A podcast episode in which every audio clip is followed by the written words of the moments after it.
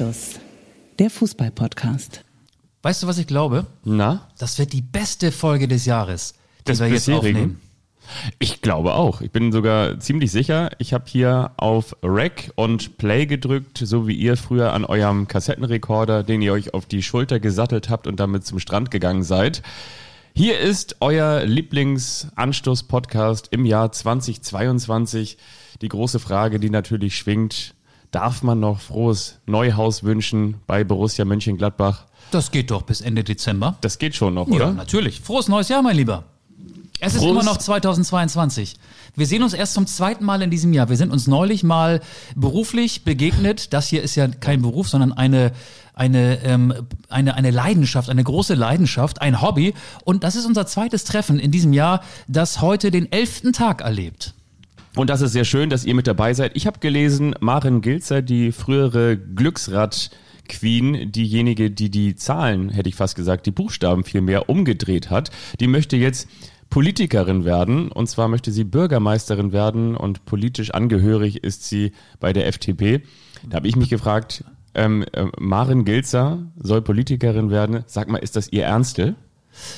Wo denn eigentlich Bürgermeisterin? In der Nähe von Berlin. Ich glaube, das ist so Brandenburger Kreis. Ah, okay, Ja. okay, gut. Also nicht in unserem Wahlkreis. Um mal mit so einer schlechten Pointe mal loszulegen. Wir reden natürlich ganz viel über die Fußball-Bundesliga, das wird euch überraschen. Wir drehen uns vor allen Dingen natürlich um uns selbst und möglicherweise sprechen wir auch noch auf den nicht, Achtung, jetzt kommt es, liebe Kicker-Freunde, nein, wir tappen nicht in die Falle äh, in den Rückrundenstart der zweiten Fußball-Bundesliga, nein, wir wissen alle, den gab es ja schon im vergangenen Jahr. Restrunde. Es ist die Restrunde. Die zweite Saisonhälfte. So kann man es auch diese sagen. journalistische Falle sind wir nicht getappt, sondern wie immer gewohnt, sauber und zuverlässig und ohne Fehl und Tadel ist hier euer Lieblingsanstoß-Podcast. Wir sitzen im Nobelviertel, mir gegenüber natürlich Michael Augustin, der ausgezogene Holztisch, hält auch wieder die French Press bereit. Es gibt guten Filterkaffee. Mit Hafermilch heute. Ich bin so ein bisschen auf den Hafermilchtrichter gekommen. Einen langen Hafer hast du dir da Wie eingeschenkt. sehen eigentlich die Kühe aus, aus deren Euter Hafermilch kommt, habe ich mich immer gefragt. Sind das die braun-weißen, die man immer sieht, wenn man äh, mit der Familie Richtung ähm, Bayern oder Österreich fährt mit dem Auto? So, so ab ähm, Nordrhein-Westfalen südwärts, da werden die Kühe dann langsam braun-weiß. Das sind doch die, die Hafermilch geben, oder? Nee, das sind die, die so selbstgestrickte Pullover auch anhaben und mit so einem Lastenfahrrad durch Ottensen fahren. Das sind die, die Kühe, die sonst auch Hafermilch geben. Ich frage mich da schon seit Ewigkeiten, wo kommt diese Hafermilch eigentlich her? Aber sie schmeckt, ich mag es. Und das hast, du sehr schön kredenzt hier. Ähm, ich sehe, der Weihnachtsbaum ist draußen. Ja. Oder gab es hier gar keinen? Es gab bei mir in der Wohnung keinen, Ah. weil ich über die Weihnachtstage so gut wie gar nicht zu Hause gewesen bin. Das Schönste, muss ich wirklich sagen, das Schönste im Leben sind natürlich die kleinen Freuden, die man sich selbst macht. Und am ersten Weihnachtstag bin ich dann, nachdem dieser ganze Weihnachtstrubel auch irgendwann vorbei war, nach Hause gekommen. Und ich hatte mir, wenn ich ganz ehrlich bin, noch so eine, so eine kleine Flasche eine kleine Flasche Rotwein, die hatte ich mir noch versteckt aufbewahrt. Und dann habe ich mich auf die Couch gelegt und dann habe ich ähm, mir ein Glas Rotwein eingeschenkt. Und dann war für mich Weihnachten, dass ich so ganz alleine einmal auf der Couch lag und gesagt habe, okay, jetzt, jetzt und dann noch ein bisschen die Heizung, so wie das früher bei Oma war, weißt du, die Heizung äh, eigentlich war, reicht zweieinhalb und ich habe mir sie so auf dreieinhalb gestellt und habe mir dann einfach so Drei Paar Socken übergezogen. Genau. So richtig ausgedünstet. paar Kerzen angemacht und dann ein bisschen wie früher in der Milchschnitte-Werbung habe ich verträumt mit meinem Buhl-Kaffeebecher aus dem Fenster geguckt und meine Katze lief mir noch über den Schoß. Und dann habe ich gesagt, so jetzt ist Weihnachten. Aber geht's dir denn sonst gut oder muss ich mir Sorgen machen? Ein, das, die Frage höre ich ja häufiger. Sag mal, geht's dir eigentlich ganz gut? Ja, nee, also ich bin sehr gut in diesem Jahr angekommen. Ich freue mich sehr und bin auch bester Gesundheit. Und wie war das denn bei euch im neuen Heim? Unter der Treppe habt ihr wahrscheinlich nicht gefeiert. Da ist ja das Podcaststudio. Es war aufregend. Es war sehr aufregend. Weihnachten im neuen Heim. Es gab äh, viel Besuch in unterschiedlichen Konstellationen. Es war schön. Es war einfach schön und ich habe gemerkt, wie so eine Last von mir abfiel. Das letzte Jahr war aufregend und ich bin dann am zweiten Weihnachtsfeiertag auch krank geworden. Ich war ewig nicht mehr krank. Also ich war einfach so leer.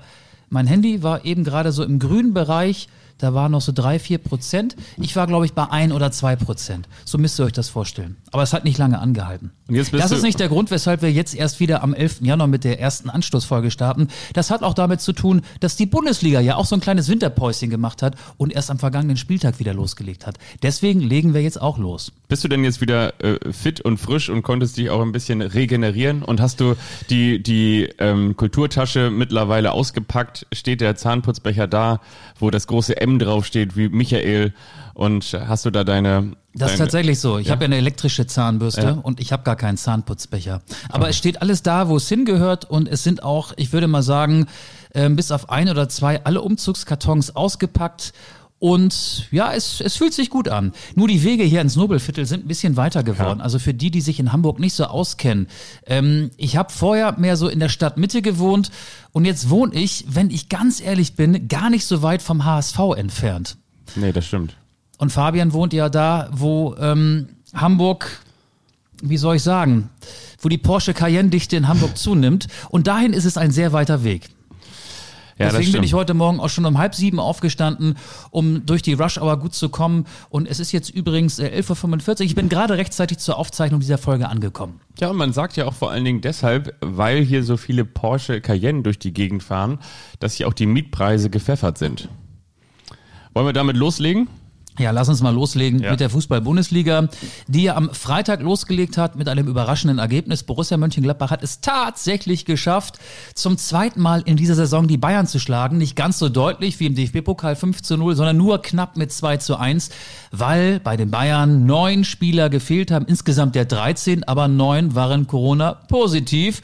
Und ähm, Insgesamt sind an diesem Spieltag, ich glaube, grob zusammengefasst, 50 Spieler ausgefallen, weil sie sich in Quarantäne befanden. Also wenn man die Ausfälle bei allen 18 Erstligisten zusammenzählt, man könnte sagen, jeder zehnte Bundesliga-Profi war am vergangenen Spieltag, also zum Rückrundenstart, Corona-positiv. Und jetzt ist natürlich die Frage, ähm, ist das noch gerecht? Ist das vielleicht Wettbewerbsverzerrung gewesen? Die Bayern haben wenig gejammert, muss man dazu sagen. Sie haben wohl versucht, das Spiel gegen Mönchengladbach zu verschieben, aber die DFB-Statuten oder die DFL-Statuten sagen ja, sobald ein Verein 16 einsatzbereite Spieler hat, dann wird angepfiffen und ähm, gesperrte Spieler oder Spieler mit sporttypischen Verletzungen gelten demnach auch als zur Verfügung stehend. Julian Nagelsmann hat ja schon gesagt, ja, man sollte sich vielleicht auch mal über diese DFL-Statuten Gedanken machen, aber das Gejammer der Bayern, das war nicht so laut. Also sie haben diese Niederlage, die finde ich ja auch vermeidbar war, mit Würde hingenommen, haben wir immer noch sechs Punkte Vorsprung vor Borussia Dortmund, aber äh, Wettbewerbsverzerrung, fair und unfair, solche Begriffe sind jetzt gerade nach diesem Auftaktspiel am Freitag gefallen. Wie siehst du das? Letztendlich haben wir alle die dieselbe, ja, vielleicht ja auch schon dann dieselbe Situation, nicht nur nicht nur die gleiche, sondern eben dieselbe. Wir stecken alle in einer Pandemie und natürlich äh, trifft es den einen schwerer und den anderen weniger schwer. Ich glaube, der SC Freiburg hatte bislang, also zumindest nicht äh, kommuniziert, gar keine Corona-Fälle, zumindest jetzt während der Ja, Winterpause. Schlotterbeck und Flecken sind äh, kurz vor dem Spiel gegen Bielefeld. Okay, aber jetzt während der Winterpause meine ich, ne? Also jetzt kurz vor dem Spiel, aber jetzt nicht so wie die anderen Vereine zwischen Weihnachten und Silvester, sag ich mal. Genau, also keine Fälle Spitzenreiter gehabt. in der Corona-Tabelle sind die Bayern, Ja. gefolgt von Hertha BSC und dritter, glaube ich, RB Leipzig. Das sind die drei Vereine mit den meisten Corona-Ausfällen am vergangenen Wochenende. Also eine Wettbewerbsverzerrung gibt es ja sowieso, also in jedem Fall. Nicht nur für die Bayern, sondern man kann natürlich auch sagen, auch für die Gegner äh, der, der Bayern, also natürlich auch für Borussia Mönchengladbach. Und damit sprechen wir dann ja wieder auch für die Konkurrenten von Borussia Mönchengladbach. Wenn es da um Plätze, um die Conference League oder vielleicht ja auch einfach nur erst einmal gegen den Abstieg geht, könnte man sagen, okay, die spielen jetzt gegen die Bayern. Normalerweise ein Spiel, das verlieren wir alle. Aber eben Borussia Mönchengladbach in diesem Fall jetzt nicht, weil die Bayern geschwächt sind. Zwei Wochen später kann die Situation schon wieder ganz anders aussehen. Und deswegen betrifft es eben nicht nur die Bayern, die vorneweg natürlich auch noch ein Luxusproblem haben. Aber gut, das hat natürlich mit Corona nichts zu tun, dass die Konkurrenz so schwach ist, beziehungsweise die Bayern so stark sind. Aber es ist eben natürlich so, dass es die Bayern jetzt erst einmal getroffen hat und eben gleichermaßen aber auch die Konkurrenz von Borussia Mönchengladbach. Ähm, Und gleichermaßen muss man natürlich auch sagen, die Mannschaft, die da jetzt auf dem Platz stand, ja, Sabitzer hat vielleicht in seiner Karriere noch keinen klassischen Linksverteidiger gespielt. Ja, normalerweise würde Tillman nicht spielen in der Für Startformation. Kimmich war es auch ein Kaltstart. Also die Bela Kimmich- Belastungssteuerung, das ist ja so ein äh, Wort, Genau. was man bei Trainern nach längeren Verletzungen Ja. häufiger hört. Die Belastungssteuerung war halt äh, aus sportmedizinischer Sicht äh, nicht gerade optimal gelöst. So ein Sabitzer musste halt dann lange auf dem Platz stehen, Kimmich auch. Und, und so kam Paul Wanner rein. Paul Wanner wurde am 23. Dezember 2005 geboren, ist also kurz vor Heiligabend, ein Tag vor Heiligabend, ist er gerade mal 16 geworden. Und ich habe mir überlegt, 2012 gab es ja mit Borussia Dortmund zum letzten Mal einen deutschen Meister, der nicht Bayern München hieß. Damals hatte Paul Wanner gerade sein Seepferdchen, ne? ja. Ja. Der hat sich Weihnachten noch über die Paw Patrol Zentrale gefreut oder über, Über sein ähm, Marvel-T-Shirt die oder so. Feuerwehrmann Sam Ja. ähm, äh, äh, Spielfiguren. Ähm, so, so jung ist der noch und der hat jetzt Bundesliga gespielt. Wahnsinn. Absolut. Und äh, den hängt natürlich, das ist ja wiederum dann schon vielleicht das nächste Thema. Also Julian Nagelsmann hängt den natürlich auch, was das Talent angeht, ganz, ganz hoch und hat gesagt, er hat da, er habe da alles in der Hand und das liegt eigentlich nur an ihm. Er muss jetzt im Kopf klar bleiben. Aber nochmal zurück zu dem Spiel Borussia Mönchengladbach. Ja, also natürlich hat der FC Bayern München einen Nachteil gehabt. Aber natürlich hatte der FC Bayern München auch noch äh, eine Weltklasse-Mannschaft mit Müller, mit Kimmich, hast du angesprochen, okay, Kaltstart, aber mit Lewandowski, mit Gnabry, mit Musiala, Musiala. Pavard. Genau, und wie sie alle heißen. Und ja, auf der anderen Seite muss man auch sagen, äh, Borussia Mönchengladbach hatte natürlich auch den Bastian Schweinsteiger, was ist mit mir? Den Bastian Schweinsteiger in den Reihen, der das vorgemacht hat, wie man die Bayern an diesem Tag auch niederkämpfen kann. Das war für mich Stefan Leiner. Was hat der für eine unfassbar starke Partie gespielt, nicht nur wegen seines Tores, weil weil der echt leer gelaufen ist, bis der irgendwann nicht mehr konnte, bis Adi Hütter ein Einsehen hatte, bis er ihn von der Platte, vom Parkett und von dem Rasen, der immer weißer wurde, weil es ja auch ein bisschen geschneerieselt hat, runtergenommen hat. Also die, die Mönchengladbacher, die hatten am Ende natürlich auch ein bisschen den Bayern-Dusel, weil die ja Pfosten und Latte dann in aller Regelmäßigkeit getroffen haben und Lewandowski dann auch noch eine für ihn wahrscheinlich sogar 110-prozentige Chance hat liegen lassen. Aus elf Metern scheitert er an Sommer, weil er den Ball nicht platziert abschließen Aber nicht kann. mehr Elfmeter.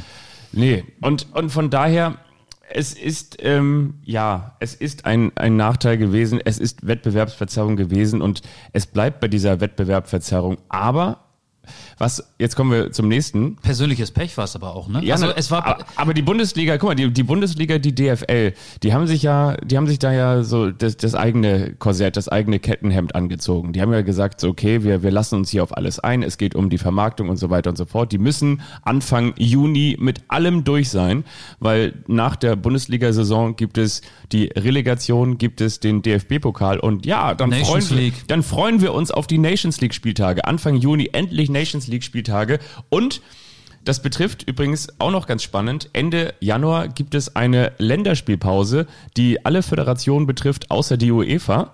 Das heißt, es werden Länderspiele auf der ganzen Welt geben. Es wird Länderspiele auf der ganzen Welt geben. Aber ähm, Hansi Flick hat auf diesen Lehrgang verzichtet aus ähm, pandemischen Gründen.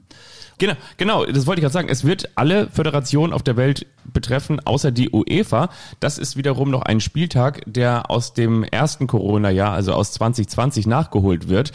Aber weil so viele Nicht-EU-Ausländer in der Fußball-Bundesliga spielen, betrifft es eben auch doch die Bundesliga. Deswegen wird die Bundesliga nicht stattfinden, weil es eine Abstellungspflicht gibt. Ende Januar, also damit eine Länderspielpause. Die Vielfliegerei bricht über die Bundesliga geht, herein. geht, geht wieder los und in diesem ganzen Konglomerat, ich habe jetzt viele Fässer angestochen, in diesem ganzen Konglomerat ähm, muss dann irgendwie doch gespielt werden und ich sage unterm Strich, diese Pandemie wird ähm, nach und nach alle gleichermaßen irgendwie betreffen. Jetzt zum Beginn wahrscheinlich die Bayern am härtesten, aber, aber wenn wir von dieser Corona-Wand, von der Omikron-Wand sprechen, dann hat es vielleicht in, in zwei oder drei Wochen den VfB Stuttgart, Bayer Leverkusen oder Eintracht Frankfurt erwischt. Who knows? Ähm, Who knows? Ich habe es ja eben schon mal so beiläufig anklingen lassen. Ich glaube, das ist auch persönliches Pech. Und ich stelle mal eine steile These auf. Wenn die Spielvereinigung Gräuter Fürth an diesem Spieltag neun Ausfälle gehabt hätte, dann wäre das mediale Echo nicht so groß gewesen, dann wäre das Thema vielleicht auch nicht so äh, intensiv ausgebreitet worden über der Fußball-Bundesliga. Man muss ja auch dazu sagen, die Nationalspieler oder die, nicht nur die Nationalspieler, die Spieler, die Bundesliga-Profis hatten jetzt eine relativ kurze Winterpause, aber ihnen war kein Weg zu weit. Sie haben wie Manuel Neuer auf den Malediven Auf Urlaub Malle. gemacht, sie waren äh, in Mexiko wie äh, äh, Davis, dann gab es äh, viele, die in Dubai Urlaub gemacht haben. Da hätte die DFL eigentlich auch einen äh, Charterflieger ähm, nach Dubai in die Vereinigten Arabischen Emirate schicken können und hätte nach und nach viele Bundesligaspieler wieder über Deutschland verteilt äh, auskippen können. Also ähm, die Vereine hätten Empfehlungen aussprechen können, bleibt besser zu Hause, bleibt verzichtet auf ähm, ja, viele Reiseflugkilometer. Diese Empfehlung gab es möglicherweise auch. In München gab es sie nicht. Also da gab es keinen mahnenden Zeigefinger von Oliver Kahn und Hassan Salihamidzic. Ähm, es ist dann auch nicht so verwunderlich, wenn sich die Spieler quer über den Globus verteilen, dass, ich habe es ja gesagt, ungefähr 50 jetzt am äh, ersten Rückrundenspieltag Corona-bedingt ausgefallen sind. Obwohl, darf ich da ganz kurz einmal einhaken? Die Sache ist natürlich die, du hast natürlich irgendwie recht. Auf der anderen Seite kann ich mich darüber nicht so richtig echauffieren, auch nicht mehr echauffieren. Und warum nicht? Weil, guck mal, es ist natürlich auch nicht so, dass Manuel Neuer da mit seinem, äh, okay, ich glaube, der hat gar keine Kinder, aber ich sag mal jetzt irgendwelche Bayern-Spieler vielleicht mit Kindern, dass die da dann irgendwo in diesen mit Flatterband abgesperrten Reihen stehen, die so aussehen wie Schneckenhäuser, die sich so über den ganzen Flughafen verteilen und dass man dann noch so einen Mini-Koffer hinter sich herzieht, auf dem so ein Kind sitzt und dieser kleine Koffer sieht so aus wie ein kleines Spielzeugauto und so steht man dann da in der Reihe und da hat diesen aufgeblasenen Flamingo, den er dann irgendwann mit in den Pool nimmt, den hat er unter dem linken Arm und den Wasserreifen äh, in, in der rechten Hand und ähm, so reisen sie ja alle nicht und möglicherweise reisen sie sogar noch viel sicherer, indem sie mit ihren Privatjets, mit ihren gemieteten ähm, Maschinen dann irgendwo hinreisen. Aber ein Privatjet nach den Malediven, das äh, glaubst du, dass der mit einem Privatjet dahin geflogen ist? Ja, oder vielleicht auf jeden Fall mit so einer, mit so einer Chartermaschine. Aber ich kann mir jetzt ehrlich gesagt nicht vorstellen, dass Manuel Neuer da irgendwo, also natürlich wird er nicht in der Economy sitzen und ähm, Hernandez war ja auch nicht da drin.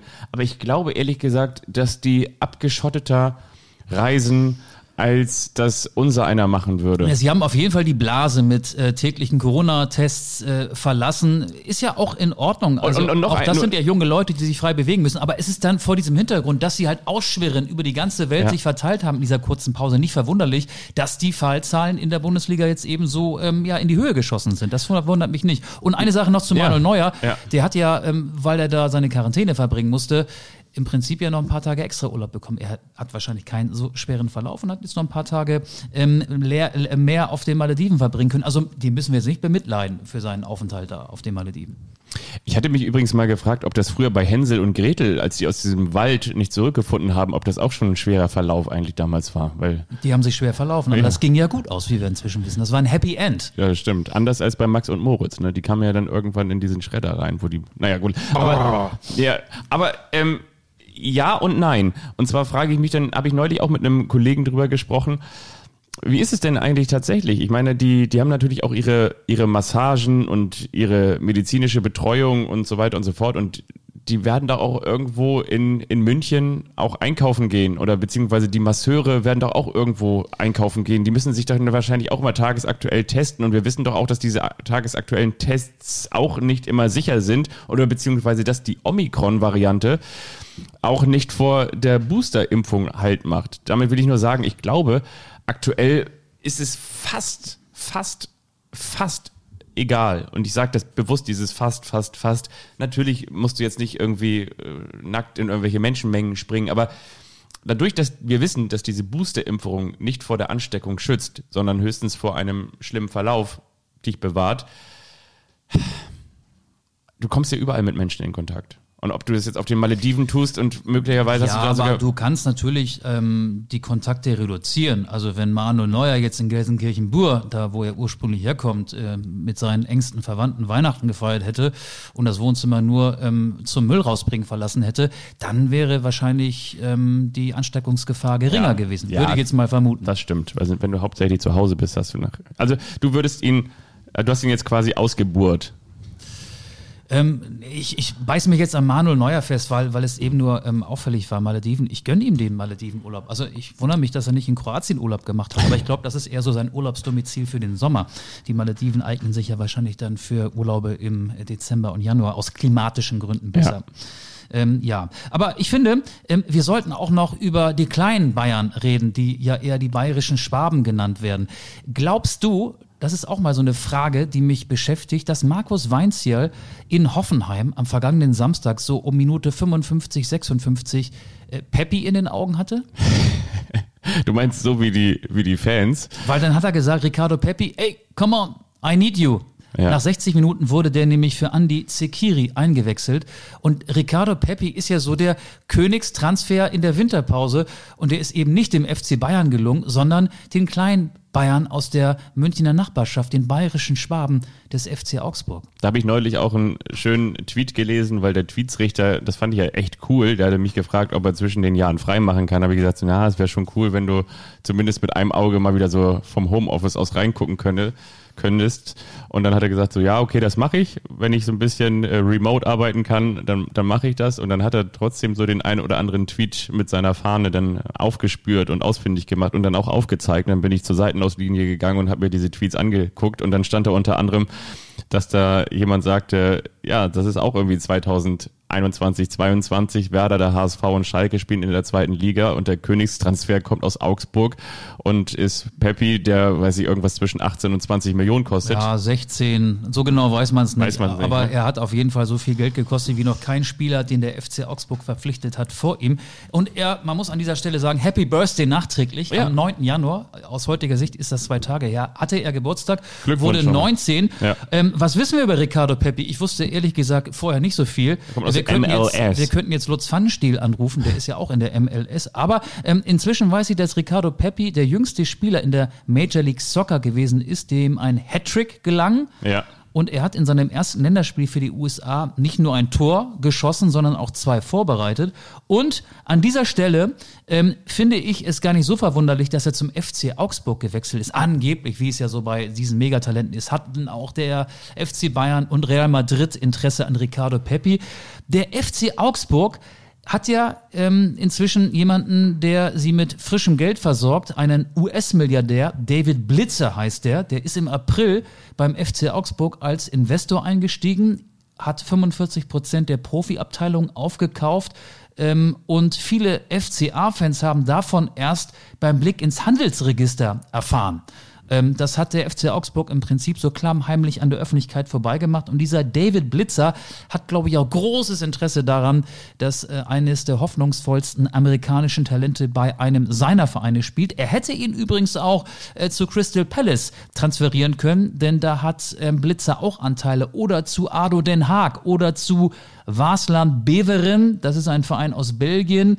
Estoril Praia, das ist ein Verein aus Portugal, oder nach Alcorcon, das ist in der Nähe von Madrid und ist ein spanischer Zweitligist. Der FC Augsburg ist so ein bisschen der Big City Club für die Armen inzwischen, aus einer gar nicht so großen Stadt, aber mit großen Ambitionen. Und deswegen ist Ricardo Peppi da gelandet. Fand ich interessant und habe ich jetzt einfach mal hier so ausgekippt. Macht doch, was ihr wollt mit diesem Wissen, das ich hier einfach mal eben auf deinem Holztisch im Nobelviertel abgeladen habe. Ja, und das ist dann das, das ist dann das Bußgeld gewesen für den Blitzer, ne? Das am Ende bezahlt worden ist. Flitzer, Blitzer. Flitzer, Blitzer. Ja, Ich äh, neulich- ich- aber ich fand, ich, fand, ich fand das wirklich interessant. Ich, wusste das auch nicht. Worden. Ich, da muss ich mal eben erzählen, neulich geblitzt worden. Wieso, hast du auch einen Peppi dumm. gekriegt? Nee, Ein Blitzer, los? den kenne ich seitdem ich Auto fahre. Ähm, Stresemannstraße, Hamburg. Ja. Ähm, wenn du so aus dem, wenn, Wenn du Richtung Aldi fährst. Wenn du St. Pauli Richtung, ähm, Richtung Altona, äh, Richtung Bahrenfeld verlässt, da Ja. ist dieser fest installierte Blitzer, der steht da wirklich seit 20, 30, 40 Jahren Da bist du reingefahren. in der 30er-Zone. Da bin ich ähm, nach einem Spätdienst, ich kam spät von der Arbeit reingefahren, mit 40 oder so, aber so dämlich, so total dämlich. Da hattest du dann auch Peppi in den Augen, ne? Da war ich sauer auf mich selbst, aber so ist es halt, wenn man sich die besten Anstoßfolgen anhört und äh, sich vor lauter Lachen während der Autofahrt auf die Schenkel klopft, dann ist man mal abgelenkt und dann kann das mal passieren. Ja, aber ich, ich, finde das wirklich sehr interessant. Die Frage ist doch, ob er nicht vielleicht zwei Zweitligisten da aus seinem Portfolio streichen sollte und dafür sich entweder vielleicht noch eine teure Designeruhr kauft irgendwie oder eine Immobilie in der Hamburger in Alsternähe. Meinst oder, du David Blitzer? Ja, genau. Oder ob er nicht irgendwie dann sagt, er investiert auch noch mal ein bisschen mehr rein in den VfL, äh, in den VfL, in den FC Augsburg, weil äh, dass das vor allen Dingen von Erfolg gekrönt ist, dass wenn man sehr, sehr viel Geld in einen Verein steckt, da sieht man ja auch bei Hertha BSC. Ja, das kann man sehr gut beobachten. Ne? Genau. Ja. Egal wie viel Geld du reinsteckst, bei Hertha BSC kommt immer Erfolg raus. Und außer, außer wenn der Verein von Jürgen Röber trainiert wird, dann, Dann läuft's richtig schlecht. dann läuft es richtig schlecht. Aber zu Hertha BSC, äh, ich möchte dich mal mit einem Zitat von Fredi Bobic vom Hertha Sportdirektor konfrontieren. Er hat dem Redaktionsnetzwerk Deutschland ein Interview gegeben, äh, völlig äh, aus dem Zusammenhang ger gerissen jetzt, aber ähm, er hat sich über WhatsApp ausgelassen. Zitat Fredi Bobic, Sie mögen es nicht glauben, aber seit es WhatsApp gibt, würde ich es am liebsten verbieten. Was da reinhagelt, ist unglaublich, sagt Bobic dem Redaktionsnetzwerk Deutschland. Da kommen manchmal 20 Nachrichten nur von einem Berater mit Screenshots von 18 Spielern, die ich alle haben kann. Da antworte ich nicht mal drauf. Das ist unseriös. Ja, Ricardo Peppi ist wahrscheinlich kein WhatsApp-Transfer gewesen. Da hat David Blitzer wahrscheinlich einfach nur ähm, mal in Augsburg angerufen und gesagt, hey, ich habe hier jemanden für euch und den nehmt ihr bitte schön. Der hat übrigens einen Vertrag bis 2026. Ich könnte mir vorstellen, dass er nicht so lange in Augsburg bleiben wird. Was glaubst du? Ja, glaube ich auch. Ich meine, das ist natürlich aber auch für Fredi Bobic Neuland, dass da jetzt äh, WhatsApp reinhageln. In Berlin kennt man das ja sonst eigentlich nur, dass jemand rehagelt, ne? Ja, stimmt. Attack, Attack, Go, Go, Go. Otto Rehagel. Mann, Mann, Mann. Das ist auch schon wieder zehn Jahre her. Ne? Die Relegation, die Hertha damals gegen Fortuna Düsseldorf verloren hat. Und, das ist auch vor allen Dingen auch nochmal wieder ein, eine Erinnerung daran, dass es ja auch Fans früher, die Älteren unter uns werden sich erinnern, Fans nicht nur im Stadion gab, sondern die Fans ja noch vor Abpfiff schon, schon an der Seitenauslinie standen da. Weißt du das noch? Absolut, in Düsseldorf. Die haben Wahnsinn, ne? gefeiert und das war eine, das ist in einigen Medien so völlig falsch dargestellt worden. Das war ein Gefühlsausbruch Düsseldorfer Fans damals nach diesem Erfolg in der Relegation gegen Hertha BSC. Denn Fortuna Düsseldorf stieg damit nach einer gefühlten halben Ewigkeit wieder in die Fußball-Bundesliga auf. Und die Fans konnten es kaum erwarten. Die haben nicht randaliert, ja, Nee. die haben Rasenstücke rausgenommen, aber die waren euphorisiert. Die konnten ihre Emotionen nicht mehr an sich halten und sind deswegen Richtung Seitenauslinie gestört, gestürmt. Und am Ende war davon äh, äh, Ultras, die gewalttätig waren, teilweise zu lesen. Also da auch in einigen ähm, äh, Zeitungsspalten, also die jetzt vielleicht, ähm, der, die, bei denen die Artikel vielleicht nicht von ausgewiesenen Sportjournalisten geschrieben worden sind, was da für ein Schwachsinn zu lesen war damals. Ähm, aber jetzt hast du mich gerade eben so ein bisschen vom Kurs abgebracht. Genau, Hertha Augsburg. BSC. Äh, Hertha, Hertha Hertha BSC, ja. hatte ja ähm, beim 1 zu 3 gegen Köln 3000 Zuschauer im Olympiastadion. Hertha hat am vergangenen Spieltag den Zuschauerrekord gebrochen. Glaubst du, dass die 3000 in, im Berliner Olympiastadion, in das 75.000 Leute reinpassen? Dass die freiwillig da waren? so, erstens das und zweitens, dass das ein Heimvorteil war, weil Hertha vor 3000 spielen durfte? Hertha 3000, das klingt so ein bisschen wie KSC 2000, ne? Das klingt so wie der neue Slogan von Lars Windhorst, Ja, nachdem genau. Freddy Bobic ja in diesem Interview auch gesagt hat, dass er äh, dass das Wort Big City Club oder diese äh, Wortschöpfung nie aus seinem Mund gekommen ist und dass das medial auf, äh, an, an Hertha herangetragen worden ist, ähm, wird sich Lars Windhorst vielleicht auch ärgern, dass er dieses ähm, diese Beschreibung erfunden hat. Vielleicht nennt er den Verein jetzt Hertha 3000. Das wäre zumindest mal ähm, kreativ und innovativ vor allen Dingen. Ja, du merkst auf jeden Fall, dass der Föderalismus auch wieder sich Bahn bricht und sich wieder ein bisschen selbstständig macht. Eigentlich gilt ja seit dem 28., dass wir ähm, im Profisport Geisterspiele verordnet haben, aber auch der Hamburger Senat prüft ja, ob gleich einer Bewegung des Profisports in Hamburg ob nicht peu à peu und in manchen, manchen Ausnahmesituationen doch Fans zugelassen werden. Auch schräg, ne? Vor er, dem, ja. er, er, erst waren 5000 bei äh, Großveranstaltungen, also bei Heimspielen des HSV und des FC St. Pauli zugelassen. Dann wurde das äh, runtergebrochen, damit auch das Derby äh, am 21. Januar im Volksparkstadion vor leeren Rängen ausgetragen wird. Im Amateursport wären aber noch 200 in der Halle und 1000 draußen äh, zugelassen gewesen. Und in der Elbphilharmonie, die heute übrigens die, die da oben, die, die Elfi, die feiert ihren fünften Geburtstag. die fein, die feinen Herren. 2017 ist sie nach zehnjährigen Wehen aus der Taufe gehoben worden. Wien Äh, Wiesbaden? Und genau, SVW in Wiesbaden, schöne Grüße an Markus Kautzinski. Die Elfi, äh, da passen 2100 rein Die und da oben. 2000 sind Ja. zugelassen. Und da, an diesem Punkt muss ich sagen, ist es echt schräg, was der Hamburger Senat äh, entschieden hat. Und jetzt gibt es möglicherweise noch Gespräche mit den Vereinen, äh, auch mit äh, den äh, Hamburg Towers, Basketball-Bundesligist, mit den Crocodiles, Eishockey. Ähm, Verein und auch mit dem HSV Hamburg Handball Erstligist. Ähm, es ist es ist komisch. Es, Ja. ist, es ist wirklich sehr, sehr komisch. Es fühlt, sich, es fühlt sich nicht logisch an. Nie waren wir näher an der Arbeiterklasse dran, nie waren wir mehr der Podcast der Bourgeoisie. Wir sind diejenigen, Weil ich die die, Elfi erwähnt habe. die von unten nach oben zeigen, die da oben, die dürfen und wir dürfen nicht. Aber mein Nachbar hier, mein, mein, mein Juristennachbar, ne, der ist jetzt auch am Wochenende bei, beim Tina Turner Musical gewesen. Nie hat er sich älter gemacht, als er tatsächlich ist. Und da, da, the best. I'm your private dancer.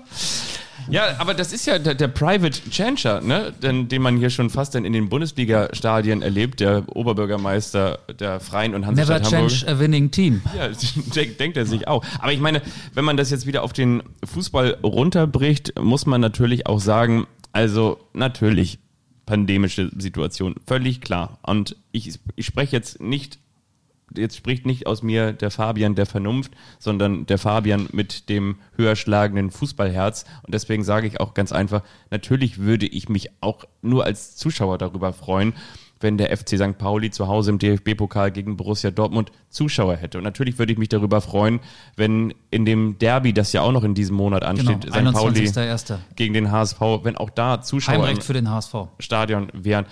Das, das wünscht man sich doch einfach. Und das hat doch gar nichts damit zu tun, dass man irgendwelche Dinge übergeht oder höher rankt oder niedriger einschätzt. Ganz kurz, ich kann es ja verstehen, dass diese von dir erwähnten Spiele vor leeren Rängen ausgetragen werden sollen. Ich kann aber dann nicht verstehen, dass der Hamburger Senat gleichzeitig zulässt, 2000 Musikliebhaber in die Elfi zu lassen. Das ist schräg. Die Elfi ist, ähm, wer es noch nicht gesehen hat, dieses äh, futuristisch anmutende Gebäude, das man sieht, wenn man Das ist äh, auf unser Hamburg Hauptstadtflughafen. fliegt Unser oder, Hauptstadtflughafen oder wenn das. man, wenn man am Hamburger Hafen ist. Das ist übrigens mit einer Kuppel, mit einer sehr, sehr ähm, aufwendig ähm, dargestellten Kuppel versehen. Es ist kein Stadion, es ist ein geschlossener Raum, es ist ein Konzerthaus, ein Konzertsaal und da dürfen 2000 rein. Ja. Das, ich, ich verstehe es nicht. Also das, das habe ich nicht kapiert.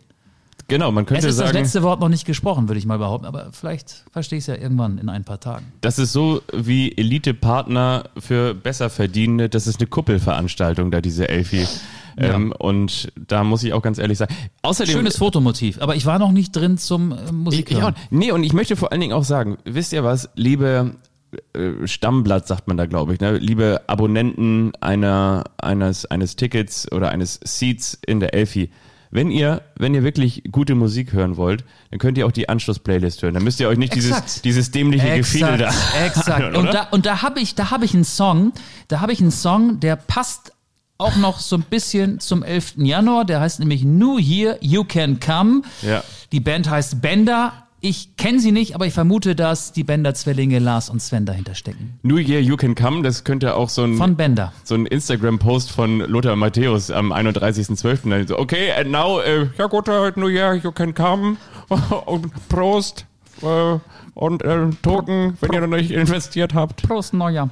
Was ist denn dein Beitrag für unsere Spotify-Playlist? Ich möchte, ich möchte mir, wenn da noch nicht drauf ist, Private Dancer von Tina Turner raufpacken. Das ist doch eigentlich das, was, worauf wir alle gewartet haben. Und ich wünsche mir I'm Coming Home. Das ist von, von wem ist das denn? I'm coming home. I'm Coming Home, weil wir sind wieder I, da. I, I am coming home, richtig? ja. Okay. Weil wir wieder da sind, ne? Co- Coming Home, genau, das ist von Diddy, Dirty Money und Skylar Grey. Diddy, Dirty Money heißt schmutziges Geld. Ja, da sind wir da, damit sind die Windhorst-Millionen gemeint. Okay. Ich wollte sagen, reden wir schon wieder über, über Katar? Nee, das, das machen wir am Ende des Bei Jahres. Hertha. Ne? Ähm, ja, worüber wollen wir jetzt reden? Also ich hätte noch ähm, für unsere Kultrubrik einen Beitrag, der wird dich rühren, der wird dich äh, vor vielleicht sogar lösbare Aufgaben stellen. Ich finde, wir müssen noch mal ganz kurz nach vorne schauen. Einmal noch mal ganz kurz. Wir haben jetzt ja. sehr, sehr viel zurück. Die zweite Liga startet ja wieder, zweite ne? Unsere Liga startet. Am Freitag gibt es den Klassiker in der ersten Liga Dortmund gegen Freiburg. Da haben wir, glaube ich, nicht viel Dortmund. Freiburg ist 2 gegen 4. Das ist ein echtes Das ist Topspiel. ein echtes Topspiel, ne? Ja. Aber das echte Topspiel am Sonnabendabend ist Borussia Mönchengladbach gegen Bayer Leverkusen. ja. Und Aber du hast gesagt, wir wollen über die zweite Liga am reden. meisten freue ich mich allerdings auf das letzte Spiel am Sonntag. Das ist Bielefeld gegen Fürth. Ach, da reden wir ja schon über die zweite Liga. Okay. Ähm, aber wir starten ja in der zweiten Liga am Freitag mit Ja. Rostock gegen Hannover und mit Dresden gegen den HSV. Äh, willst du von mir jetzt äh, hören, wer am Ende aufsteigt? Die Frage habe ich ja schon vor der Winterpause beantwortet. Ähm, wahrscheinlich ähm, der FC St. Pauli plus ein bis zwei andere Vereine. Ähm, aber auch da muss man sagen, es hat ja in der zweiten Liga die verrücktesten Dinge in den vergangenen Corona-Saisons gegeben. Ja. Schöne Grüße nach Kiel. Ich glaube, ohne eine zweifache Corona-Ausbruch Lawine wäre Holstein Kiel jetzt Erstligist und ähm, hätte sich dann in der Schlussphase der vergangenen Saison nicht so schwer getan. Ähm, auch da gab es ja hier und da ein paar Fälle. Werder Bremen war fünfmal betroffen. Habe jetzt gerade noch gelesen, dass die ersten Spieler aus der Isolation entlassen worden sind. Bei Werder, Velkovic, Mbom und Friedel sind diejenigen, die aus der Isolation entlassen worden sind. Ansonsten hat der FC St. Pauli ähm, sein Wintertrainingslager tatsächlich in Spanien aufgeschlagen Pfui. und hat offenbar auch alle Spieler wieder ähm, heil und gesund mit nach Hause gebracht. Außer Werder Bremen- Zander. ja, Zander war ja nicht dabei, Ja. der hatte sich ja vorher schon mit äh, dem Coronavirus angesteckt. Aber die Bremer und die St. Paulianer wollten ja eigentlich auch der Umwelt zuliebe denselben Ferienflieger nach Spanien nutzen. Die Bremer hätten da normalerweise auch ihr Trainingsquartier bezogen, aber dann gab es halt den Ausbruch ähm, der fünf ähm, ja, Spieler. Und ja, was, was wollen wir über die zweite Liga reden? Wollen wir die Spiele tippen oder was, was, was hast du vor? Ich habe vor, ich sage dir einfach das, was ich schon am, am Ende der, des vergangenen Jahres gesagt habe. Ich sag dir, äh, Werder Bremen wird am Ende um den Aufstieg mitspielen und siehe da, ein Punkt entfernt vom Aufstiegsrelegationsplatz. Da sind sie auch schon wieder. Ja, Holstein Kiel spielt auswärts bei Schalke 04. Das Ole Werner Bremen. Ole Werner Bremen. Hannover 96 hat sich auch nochmal verstärkt, ist auch nochmal eine, eine spannende Geschichte. Torchert ist zurück und ein äh, niederländischer Mittelfeldspieler Ja. aus der Eredivisie von Feyenoord Rotterdam ausgeliehen. Dimas äh, ist sein Nachname, meine ich. Kann ich nicht einschätzen, aber Hannover hat ein massives Offensivproblem. Ja. Und ähm, sie haben, wenn ich das jetzt richtig sehe, mit Teuchert einen Flügelspieler verpflichtet, auch keinen klassischen Torjäger. Ja. Ich weiß nicht, ob sie damit das Offensivproblem in den Griff kriegen. Weiß ich auch nicht. Am Ende sagen wir, und das glaube ich wiederum auch, äh, Darmstadt wird sich da oben halten können. Äh, es ist auch alles schwer. Es Und, ist total schwierig, es ist, finde ich. Es ist wirklich schwierig zu tippen und zwar vor dem Hintergrund, haben wir ja auch eingangs schon drüber gesprochen. Corona. Äh, Genau. Lass doch mal irgendwie zwei, drei Corona-Fälle da wieder auftreten. Natürlich am liebsten nicht, aber dann haben wir alles wieder ähm, im Wagen und dann gerät alles wieder ins Wanken. Von daher ähm, gucken wir nicht ins Wankendorf-Stadion, sondern schauen wir, was da kommt. Aber wir können ja vielleicht in Richtung VfL-Arena einmal schauen, so heißt sie ja gar nicht, sondern Volkswagen-Stadion. Arena. Arena. Ja. Immer nur du, VfL. Wir beide werden am kommenden Ja. Samstag gemeinsam nach Wolfsburg reisen zum ICE-Derby. Hertha aus Berlin kommend hat den kürzeren Anreiseweg, als wir beide aus Hamburg kommt. Ja. VfL Wolfsburg gegen Hertha BSC, der 14. gegen den 13. Wolfsburg hatte am 29. Dezember schon wieder mit der Vorbereitung begonnen. Elf Tage wollte den, den Neustart unter Kofeld ausrufen. Der kam ja für Marc van Bommel, hatte ja keine wirkliche Vorbereitung mit den Wolfsburgern und hat jetzt die achte Niederlage in Folge kassiert mit dem VfL beim VfL Bochum. Ich habe das Spiel nur in der Zusammenfassung gesehen, ähm, aber ich habe nicht viel Gutes gesehen. Es war, glaube ich, relativ bieder, was die Wolfsburger gezeigt haben gegen einen Gegner, der jetzt ja auch ähm, nicht die Sterne vom Himmel gespielt hat. Ähm, beim VfL Wolfsburg ist es genau so desaströs, das ist zumindest mein Eindruck, wie im letzten Spiel vor Weihnachten. Da verlor der VfL ja mit 0 zu 4 bei den Bayern. Und die Frage ist ja, wie lange Kofeld Jörg Schmatke das noch? Oder sehen wir in Wolfsburg bald den zweiten Trainerwechsel innerhalb dieser Saison? Ja, wie bitter, ne? Also, was waren das? Nach, nach vier Spieltagen war der VfL Wolfsburg Tabellenführer, der einzige Verein, der noch unbesiegt war. Ja, genau. Und jetzt, äh, Aber da waren halt auch Bochum und Fürth waren Ja. auch die Gegner, ne? Aber Jetzt, stehen sie zwei Punkte über der Abstiegszone und sind genau, 14. zwei mehr als Augsburg auf Ja. Rang 16. Also der VfL Wolfsburg hat einen Wout Wechhaus, der nicht mehr trifft, äh, Maximilian Arnold, der sich in jedem Interview äh, vergaloppiert. übel launig äh, präsentiert und sehr sauer ist auf seine Mitspieler. Ich glaube, es gibt auch einige, denen ist es mehr oder weniger egal. Roussillon spielt längere Zeit schon schlecht und, und auch Brooks geht nicht intensiv in die Zweikämpfe, ist so mein Eindruck. Mit Waldschmidt und Philipp hat ähm, Wolfsburg große Namen verpflichtet, die nicht funktionieren. Lücke Bacchio, über den haben wir uns auch schon mal ausgelassen in diesem Podcast. Der war jetzt wegen einer Corona-Infektion nicht dabei. Glaube aber nicht, dass Wolfsburg ähm, im Falle einer weiteren Niederlage, die könnte es ja geben, am Samstag gegen Hertha BSC Kofeld entlassen wird, weil dann hättest du ja ähm, schon wieder einen Trainer, der keine Vorbereitung hatte mit der Mannschaft als neuen Trainer. Ähm, ich muss, musste komischerweise in den vergangenen Tagen häufiger an Bruno Labbadia denken, denn der hat es ja geschafft, Wolfsburg mal vor dem Abstieg zu bewahren und den VfL dann anschließend in der darauffolgenden Saison in die Europa League zu führen. Aber es ist schon merkwürdig, dass dieser Kader, der ja besser ist als der Kader in der Vorsaison, äh, gerade so schlecht abliefert. Ja, also ich bin mir da ziemlich sicher, von außen das beurteilen zu können, dass das einfach nur auf den Charakter in der Mannschaft zurückzuführen ist. Also da scheint es ein größeres Problem zu geben. Kofeld steht jetzt schon da nach drei Monaten gefühlt und äh, redet quasi so ein, so, ein, so ein Zweckoptimismus daher. Klingt so ein bisschen bremisch, ne? Ja. Hat ja. man alles schon mal ja, gehört ja. in ähnlicher Form. Ja. Und scheint auf jeden Fall da die Mannschaft nicht mitnehmen zu können. Ja, natürlich ein überragender Kader, müssen wir nicht drüber sprechen. Aber das haben wir auch schon mal thematisiert.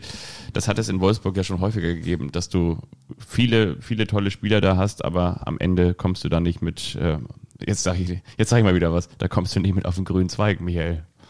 Aber zum 15. Platz sollte es eigentlich reichen. Also wir schauen uns das aus nächster Nähe an und in Wolfsburg ist es letztendlich auch egal, um nochmal die alte Floskel rauszuhauen, ob du, ob es Geisterspiele sind oder nicht. Ah, das ist gemein, ne? Ich weiß, was mir gerade einfällt.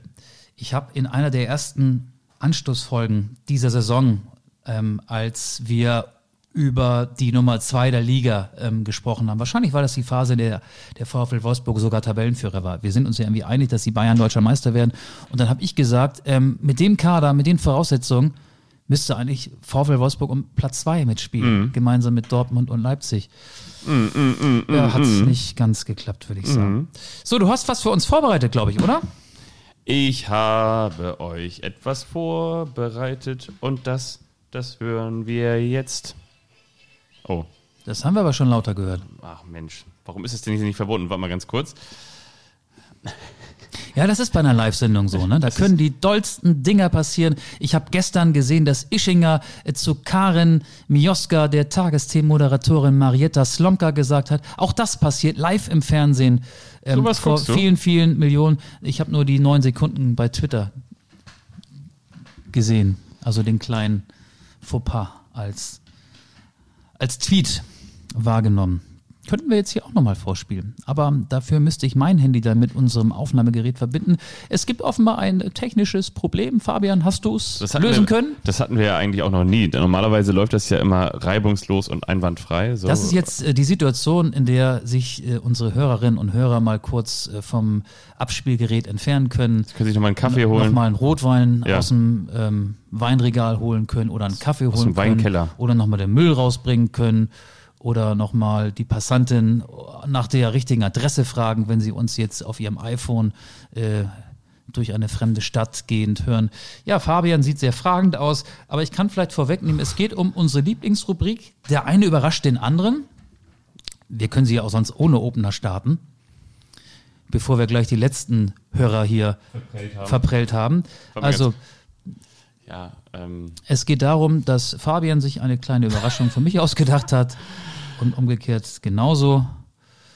Und wir legen einfach mal los, ohne den Opener. komm, wir fangen jetzt einfach an. Genau, ihr stellt euch den Opener vor. Ich weiß ehrlich gesagt nicht, warum er das jetzt hier nicht macht. Also, der ist verbunden. Egal. Wir, wir, Läuft denn die Aufnahme noch? Ja, Das wäre natürlich. ja viel, viel wichtiger. Möchtest du denn, dass ich anfange oder möchtest du, dass du anfängst? Fang du mal an, nachdem du jetzt ja eben hier schon Mache ich sehr, sehr gerne. Und zwar haben wenig Wortanteil gehabt hast, weil du suchend auf das Display geguckt hast und im Prinzip das Problem nicht mal im Ansatz gelöst hast. Du Arsch, ey. So, so, wir fangen jetzt hier an mit der eine überrascht den anderen. Und zwar war das auch schon ein kleines Randthema und ihr werdet wahrscheinlich gemerkt haben, dass ich auf dieses kleine Randthema nicht näher eingegangen bin, weil ich natürlich das ganze Pulver, wie man so schön sagt, nicht schon vorher verschießen wollte. Es geht um die Fußball-Bundesliga und es geht um die jüngsten, es geht um die zehn jüngsten Bundesligaspieler der Geschichte. Und lieber Michael, ich möchte mit dir natürlich nicht bei, bei dem jüngsten anfangen, sondern wer ist denn auf Platz 10 der zehn jüngsten Bundesligaspieler der Geschichte? Ich also ich, ich kann dir jetzt nicht äh, sagen, wer Zehnter ist. Ich könnte jetzt so ein paar Namen hier reinschmeißen. Also Paul Wanner, äh, Jamal Musiala, Florian Würz, Yusufa Mukoko, Mario Götze wird vorne dabei sein. Julian Draxler ist irgendwo in den Top Ten. Ja, wir ähm, fangen jetzt mal mit Ibrahim Tanko vielleicht auch noch. Ibrahim Tanko möglicherweise auch noch. Wir fangen mit Platz 10 an. Er war damals, als er eingewechselt wurde, 17 Jahre und 66 Tage.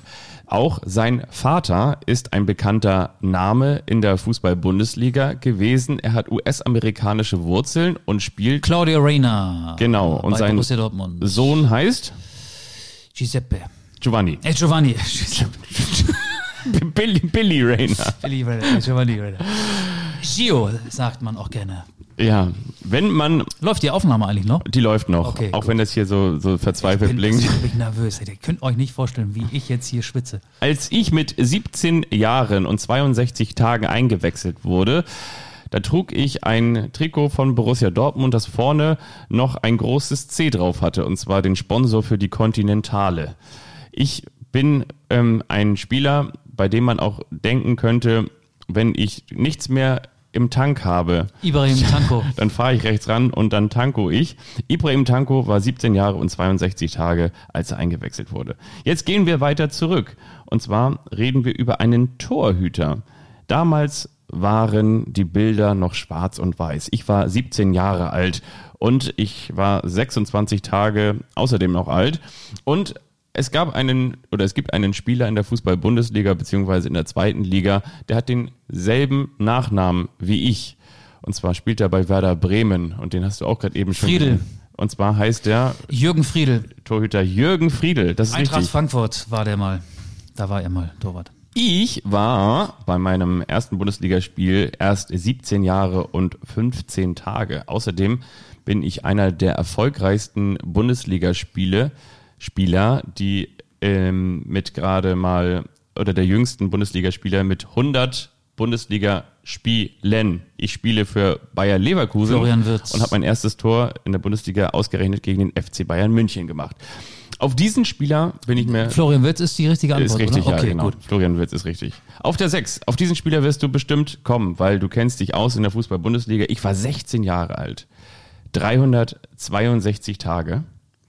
Und ich habe auf dem Trikot, und zwar links oben auf der Brust, das Wappen meines Vereins und an diesem Wappen hängt noch ein Tier mit dran, und zwar ein Geißbock. Ich spiele also für den ersten FC Köln. Zumindest wurde ich damals für den ersten FC Köln eingewechselt. Es ist nicht Lukas Podolski. Es ist nicht Lukas Podolski, sondern. Ah, warte mal. Oh, ich, ich ich glaube, Nuri Shahin kommt auch noch übrigens. Ähm, den, den Namen muss ich auch noch äh, nachnominieren. Erster FC Köln. Ah, verdammt, verdammt, verdammt, verdammt. Das ist noch gar nicht lange her. Letzte, vorletzte Saison vielleicht. Ja, das ist auch gemein, weil das kein gängiger Name ist. ist mein Name ist. Ismail Jakobs ist es nicht. Nee, aber so ähnlich. also, was heißt so ähnlich, aber. Äh, ich, Jan Aurel Bissek. Ja, der war mal bei Holstein Kiel auch, ne? Als Leihspieler. Ja. Ja, ich spielte in meiner großartigen Karriere unter anderem bei Borussia Dortmund, aber auch bei Real Madrid Nuri Sahin. und bei Werder Bremen. Nuri Sahin. Ich bin Nuri Sahin und ich wurde eingewechselt mit 16 Jahren und 335 Tagen. Als ich eingewechselt wurde, haben viele Juhu. Wo sind wir jetzt eigentlich? Bei welcher Platzierung? Platz 4. Platz 4, 4, 4, 4. Als ich eingewechselt wurde, haben viele Juhu, manche Ole, manche Yabadabadu, aber auch manche nur Bravo gerufen. 16 Jahre und 298 Tage. Ich heiße mit dem Vornamen so wie ein sehr berühmter spanischer Torhüter. und mit Nachnamen so, wie Fabian gerade eben mich genannt hat. Bravo. Genau. Von Bayer Leverkusen Ika Bravo. Habe ich Noch nie gehört. nicht auf dem Zettel. Wann hat der gespielt? Jetzt in, in der laufenden Saison ist er eingewechselt worden. Okay. Genauso wie mein Teamkamerad und auch ich habe einen sehr, sehr prominenten Vornamen, den wiederum ein sehr prominenter Trainer und früherer französischer Weltmeister als Nachnamen hat. Ich spiele ebenfalls bei Bayer Leverkusen. Ich wurde eingewechselt mit 16 Jahren und 276 Tagen. Und auf Platz 3 der ewigen Jüngsten in der Fußball-Bundesliga ist Sidan Sertemir. Ey, was habe ich denn da verpasst? Sertemir, so ich dir. Das war genau gegen Das war die Woche, in der wir keine Folge gemacht haben. Ne? wahrscheinlich. Das war die Woche, die ich im Funkloch verbracht habe. Aber die habe ich ja eigentlich jede Woche. Auf Platz O2-Kunde. 2, 16 Jahre und 15 Tage. Ähm, Es bleiben ja nur noch zwei übrig. ja, also es ist dann Yusufa Mukoko Ist auf der 1 oder auf der 2? auf der 2. Die 1 ist Paul Wanner mit. Ähm, Nee. Ah, nee, Quatsch. äh, 16 Jahre, 15 Tage. Das ist Wanner. Das ist Wanner. I wanna be. I wanna be the next superstar. Paul Wanner vom FC Bayern. If you wanna be my lover. Und dann ist Mukoko die Nummer Mit 1. 16 Jahren und ein Tag. Und Musiala und Draxler tauchen gar nicht auf. Hätte ich da jetzt vielleicht. So jung ist Ja. die Bundesliga geworden. Ja, pass auf. Ähm, Viele sehen alt aus in der Bundesliga, aber die ist eigentlich sehr jung geworden. jung gegen alt. Ja. Ähm, bei mir geht es um einen älteren Herrn, der ähm, Ende Dezember in der Winterpause, ich glaube, es war am 26., 27. sein zehnjähriges Jubiläum als Trainer des SC Freiburg gefeiert hat. Christian Streich. Ich glaube, wir reden äh, über den beliebtesten Trainer der Fußball-Bundesliga. Ich glaube, das kann man so sagen. Zehn Jahre Christian Streich von 2011 bis 2021. Also er ist jetzt schon seit mehr als zehn Tagen im Amt. Was glaubst Zehn du Jahren. wohl, äh, seit mehr als zehn Jahren genau, was glaubst du wohl von den aktuellen 18 Bundesligisten? Freiburg ist in zehn Jahren mit einem Trainer ausgekommen. Welcher der 18 aktuellen Bundesligisten hat in diesen zehn Jahren die meisten Trainer gehabt?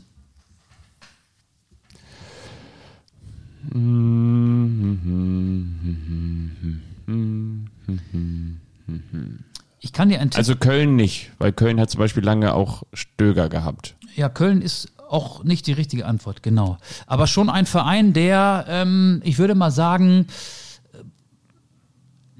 ich, ich kann nicht sagen, an Köln erinnert, aber was die Verweildauer in der Bundesliga angeht, also dieser Verein war länger in der ersten Liga als der erste FC Köln, aber war wie der FC auch schon mal deutscher Meister, war auch schon mal eine Spitzenmannschaft, ähm, hat mal den DFB-Pokal gewonnen. Ähm, Wolfsburg? nee, nicht VfL, sondern VF B Stuttgart. Richtig. Der VfB Stuttgart hat in diesen zehn Jahren, die Christian Streich jetzt schon den SC Freiburg trainiert, 14 Trainer. Die sollst du jetzt nicht alle raten, aber ähm, der erste in diesen zehn Jahren oder als Streich Trainer in Freiburg wurde, war Bruno Labbadia gerade VfB-Trainer. Thomas Schneider, Hübs Stevens, Armin Fee, Alexander Zorniger, Jürgen Kramny, Jos Luhukai, Olaf Jansen, Hannes Wolf, Taifun Korkut, Andreas Hinkel, Markus Weinzel, Nico Willig, Tim Walter, Pellegrino Matarazzo. Das waren jetzt auch so die Interimstrainer mitgerechnet, aber es sind 14, wenn man die abzieht. So, und jetzt kommst du ins Spiel. Welcher Verein hat denn nach dem SC Freiburg die wenigsten Trainer in diesen zehn Jahren gehabt? Was glaubst du? Lass mich mal ganz kurz, einmal ganz kurz überlegen. Das ist natürlich, ähm, ah, ja, ja, also ich glaube, also ich würde also auf jeden Fall erstmal zu Borussia Dortmund tendieren, weil die so eine lange Lucien Favre-Zeit hatten. Borussia war gar nicht so schlecht. Mönchengladbach. Richtig. So, und es waren wie viele? Was tippst du? Ähm, Adi Hütter, äh, Rose, ähm, Es waren fünf. Fünf, Lass, ja. uns, lass uns doch, Ja. und das ist jetzt deine Aufgabe. Also Ja. du hast ja schon viele Aufgaben so im Vorbeigehen gelöst. Wer waren die fünf Trainer von Borussia Mönchengladbach zwischen 2011 und 2021? Kriegst du die fünf in der richtigen Reihenfolge hin? 2011. Da ging es der Borussia sportlich nicht ganz so gut. Ja, das war dann erstmal Lucien Favre. Richtig. Der vom Abstieg dann. Die, Wait, wait, wait, c'est ja, vrai. ja, ja, ja. 2011 bis 2015. Dann war Favre plötzlich weg. Überraschend war er weg. Max Eberl hatte ein Problem. Dann kam die Schubert-Zeit auch noch, Dann ne? kam André Schubert 2015 bis 2016. Dann kam, ähm, äh, kam da nicht irgendwie auch noch hier so ein, so ein, so ein Belgier oder so ein Niederländer? Nee, dann kam der King. Nicht Don King, sondern der Hecking. Dieter Heck-King. Genau. Genau, 2016 genau, also bis 19. Favre, äh, Hacking, genau, Rose Hütter. Genau. Favre, Schubert, Hecking, Rose, Hütter. Ja. Rose von 2019 bis 21. Ich hatte Adi eben- Hütter seit Sommer. Ich hatte gerade eben so ein, so ein Hacking-Blackout. Ich habe mich die ganze Zeit gefragt, wer war denn eigentlich nochmal vor Rose Trainer? Ja, klar, Hacking, natürlich. Und Das- auch immer, eigentlich immer erfolgreicher, als man ihm das zugestehen wollte, ne? Ja, Ne, auch also häufig, wo man gesagt hat, auch in diesem Jahr würde mich das nicht wundern, wenn Mönchengladbach mit um die Meisterschaft mitspielt, so irgendwie nach der Hinrunde Dritter und so oder Zweiter. Also, war Hacking war schon gut und als sie den damals dann auch ähm, aussortiert hatten, so muss man es ja ganz klar sagen, als sie sich für einen anderen Fußball entschieden haben, nämlich dann für Marco Rose, war er Fünfter, ne? Oder am Ende der Saison? Vierter oder Fünfter? ähm, er hatte, glaube ich, mit äh, Gladbach die Qualifikation für die Europa League ja, geschafft. ja, oder kann auch Sechster dann gewesen sein, Ja. aber irgendwie so in dem Dreh, ne? Dann ging er zum HSV und da ist ja, Ja. das Ende der Geschichte bekannt. Ja. Ja. das war mein Der eine überrascht den anderen für dich. Das war schön. Und das war, war das schon die erste Anstoßfolge des Jahres 2022 für unsere lieben Ja. Hörerinnen und Hörer? Ich würde sagen, ja, ne? Das war sie, oder? Das war sie. Das war sie. Fühlte sich gut an, oder? Fühlte sich frisch an. Frisch, als, als wären wir Nie weg noch gewesen. 2021. Es war eigentlich kein Unterschied da. Ich möchte dir noch eine Sache sagen, was ich natürlich schön finde, dass im Jahr 2022 auch endlich das zusammenwächst, was zusammengehört. Shinji Kagawa wechselt end endlich zu Bernd Hollerbach. Da muss man sagen, das sind zwei Spielphilosophien. Da habe ich mich schon seit Jahren gefragt, wann, wann kommt endlich die Synchronisation? Wann greifen endlich die Mechanismen? Wann gehen diese geölten Zahnräder, die danach schreien, endlich ineinander zu passen? Wann kommen die endlich zusammen? Kann man dann sagen, dass äh, Shinji Kagawa jetzt äh, bellgierig ist? Ja, oder Ja? den Hollerbach runtergeht. Ne? Ja, ja, okay. Das Wunder von Bernd. Ja, die Belgier. David Blitzer hat ja auch einen Verein finanziell ein bisschen unter die Arme gegriffen. Warsland Beveren. Mein Lieber, ähm, es war schön bei dir hier Ja. im Nobelviertel. Ich, ähm, wenn ich heute Abend vor Einbruch der Dunkelheit zu Hause sein möchte, dann müsste ich jetzt gleich losfahren. Das werde ich an dieser Stelle tun. Wünsche Aber- euch eine schöne Woche. Du musst dir ja keine Gedanken machen, in deinem Stadtteil, da stehen ja überall brennende Mülltonnen auf der Straße, da werden sie dir den Lights will guide you home, wie Coldplay singen würden. Also von daher macht dir keine Sorgen. Straßenlaternen gibt es da auch, ja. Sogar nach 18 Uhr noch. Ja. Gut, Macht's gut, bleibt gesund. bis bald. Bleibt gesund ist das neue, bleibt positiv, ne? Oder bleibt negativ. Bleibt Ja. negativ und seid positiv. Also, tschüss. Tschüss.